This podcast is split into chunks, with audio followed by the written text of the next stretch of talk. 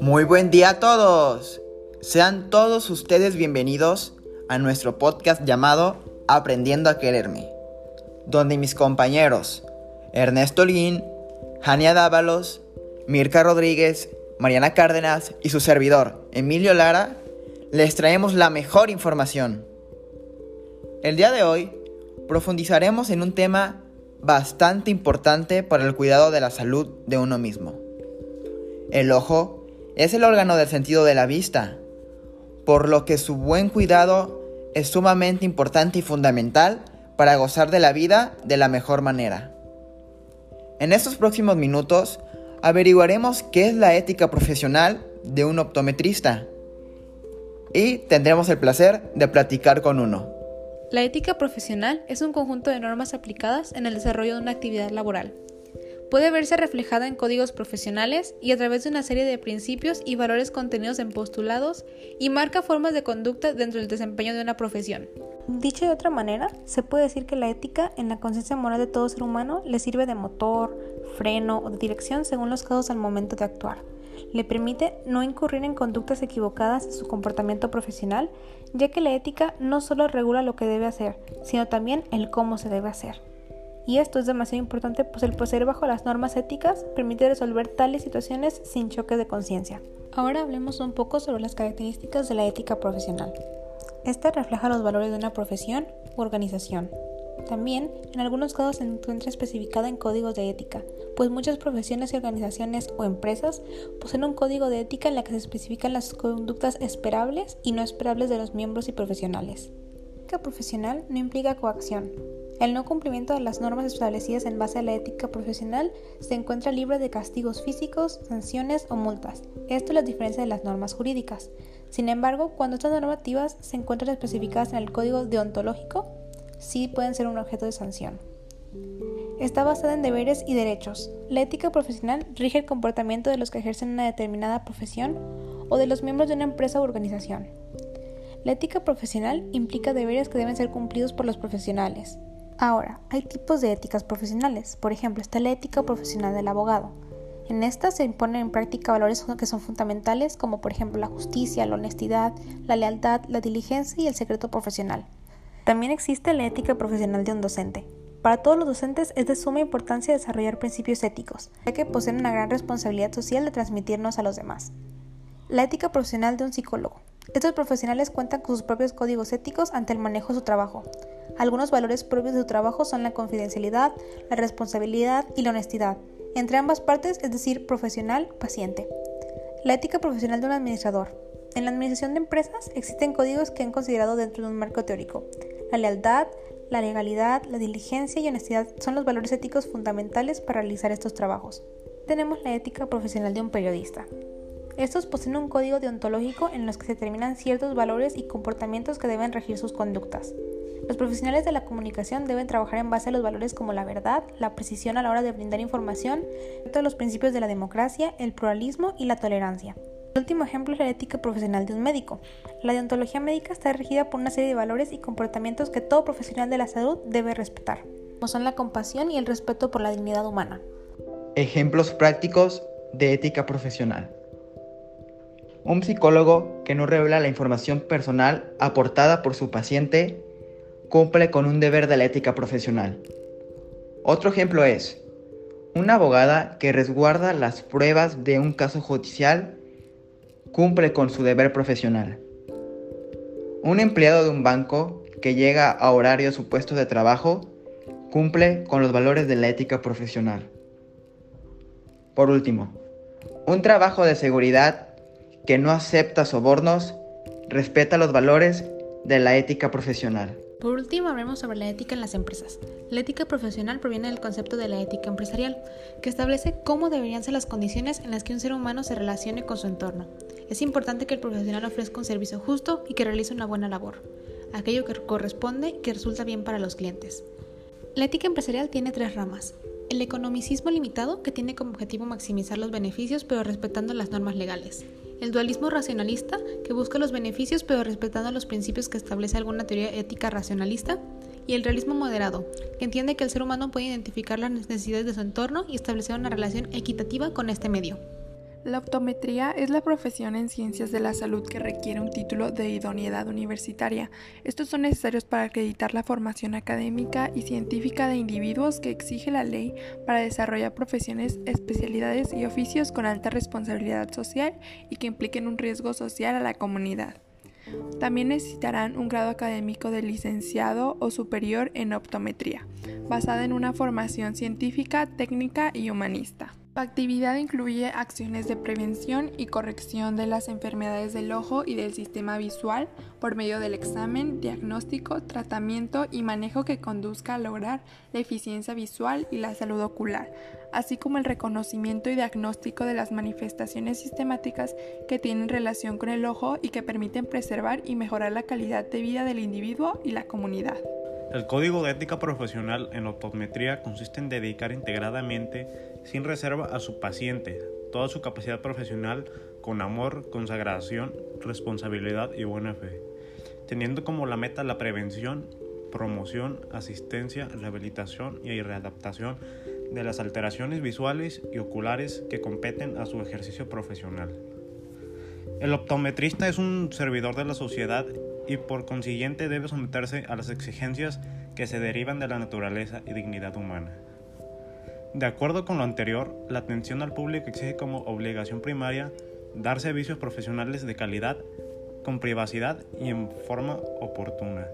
Los conocimientos, capacidades y experiencias con el que el optometrista sirve a sus pacientes y a la sociedad constituyen la base de su profesión, por lo tanto tiene la obligación de mantener actualizados los conocimientos, los cuales sumados a su honestidad en el ejercicio de la profesión tendrán como objetivo una óptima y mejor prestación de sus servicios. El optometrista prestará sus servicios profesionales a todos, sin distinción de raza, religión, nacionalidad, sexo, condición social, política y económica, siempre dando un buen ejemplo y evitando todos aquellos actos que desmeriten su profesión. Nos encontramos con el optometrista Julio Cárdenas, el cual nos brindará información valiosa acerca de su profesión. Comencemos.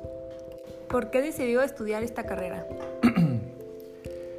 Porque en el negocio familiar había esta profesión y me involucré yo en el taller que es el armado de, los lentes este y ya de ahí se tomó tomé la decisión de, estudiar optometría ¿Qué lo inspira a realizar su trabajo todos los días? En eh, la satisfacción de, de ver al, al, paciente, sobre todo los de primera vez, que no tienen una buena agudeza visual, y cómo les cambia el mundo y se sorprenden de, de ver tan, tan claro. ¿Cuáles son las afecciones oculares más frecuentes en los adolescentes?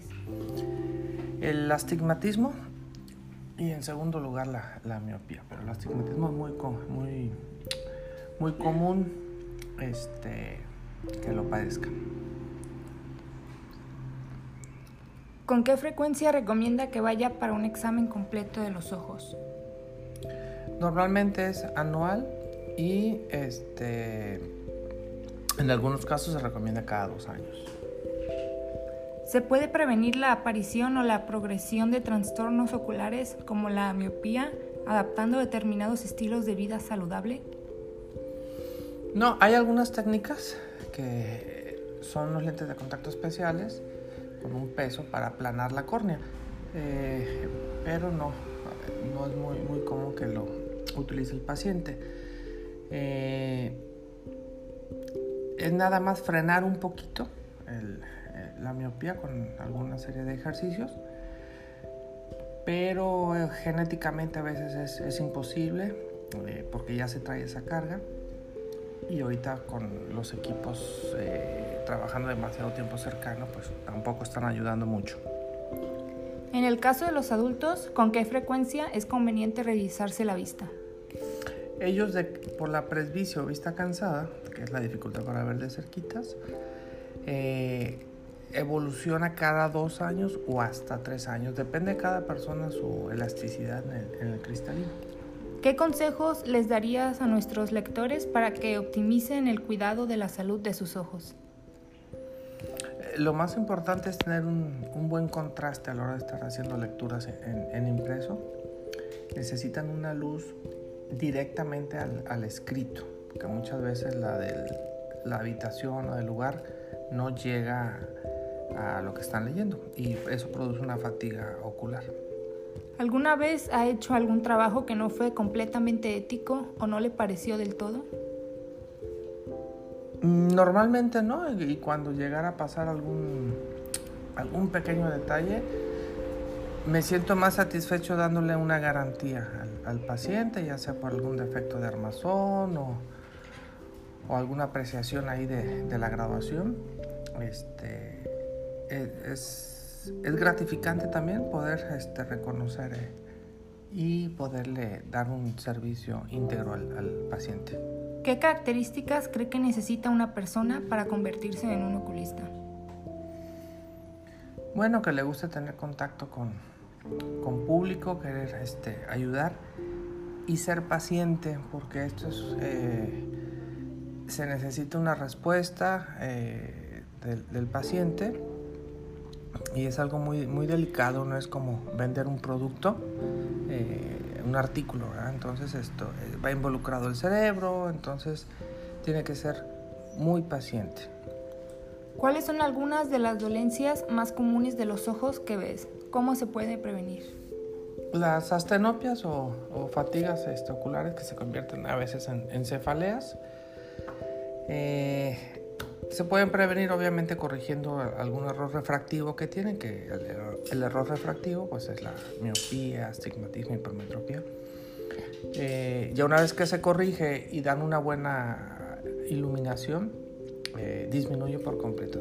De hecho hay pacientes que tienen un mínimo de graduación y simplemente con esa corrección desaparecen todas esas molestias.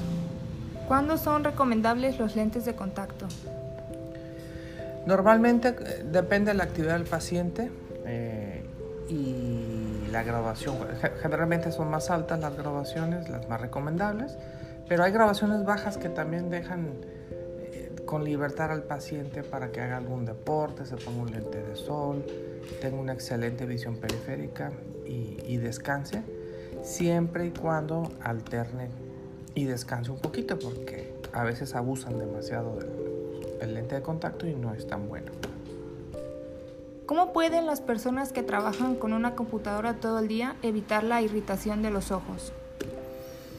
Eh, necesitan ahí una humectación porque están teniendo un parpadeo de menor frecuencia eh, al, estar frente al monitor, por estar tan atentos a, lo que están leyendo.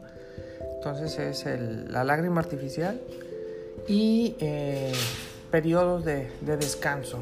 Necesitan aplicar una regla que se llama 20-20-20, que son 20 minutos de trabajo cercano por 20 segundos de descanso a 20 pies. Hay que levantar la mirada este, y descansar cada 20 minutos. ¿Cuál es la cosa más peligrosa que la gente puede hacer en términos de su salud ocular? Volviendo al lente de contacto, es este, dormir con ellos, abusar el, horario, tener una mala higiene. Y eh, lo otro, bueno, pues sería pues no corregirse la grabación y seguir haciendo un sobreesfuerzo innecesario que, que se puede corregir con una simple graduación. ¿Cuál sería un consejo para las nuevas generaciones? La regla 20-20-20. Esa es la, la, más importante y, y, algún recubrimiento antirreflejante para que no terminen con miopizados. ¿Considera que la ética es fundamental e indispensable en cualquier profesión? En cualquier profesión eso te da el reconocimiento del público y aquí en este medio eh, la mejor recomendación es de boca en boca, entonces eh, al ser profesional y, y, lo más ético posible te va a retribuir este buenos dividendos, buenas eh, recomendaciones. Entonces es primordial la, la ética. Bueno, muchas gracias, doctor, por la oportunidad y el tiempo. Y eso ha sido todo. Muchas gracias por acompañarnos el día de hoy en Aprendiendo a Quererme. Espero que lo hayan disfrutado tanto como nosotros y sobre todo que hayan aprendido algo. Y ya lo saben, el buen cuidado de los ojos y el revisarse de vez en cuando es fundamental para una buena salud. Recuerden quedarse en casa y tomar todas las precauciones, que todavía no hemos ganado la guerra contra la pandemia. Como siempre, de parte de todo el equipo de producción, ha sido un honor informarles. Adiós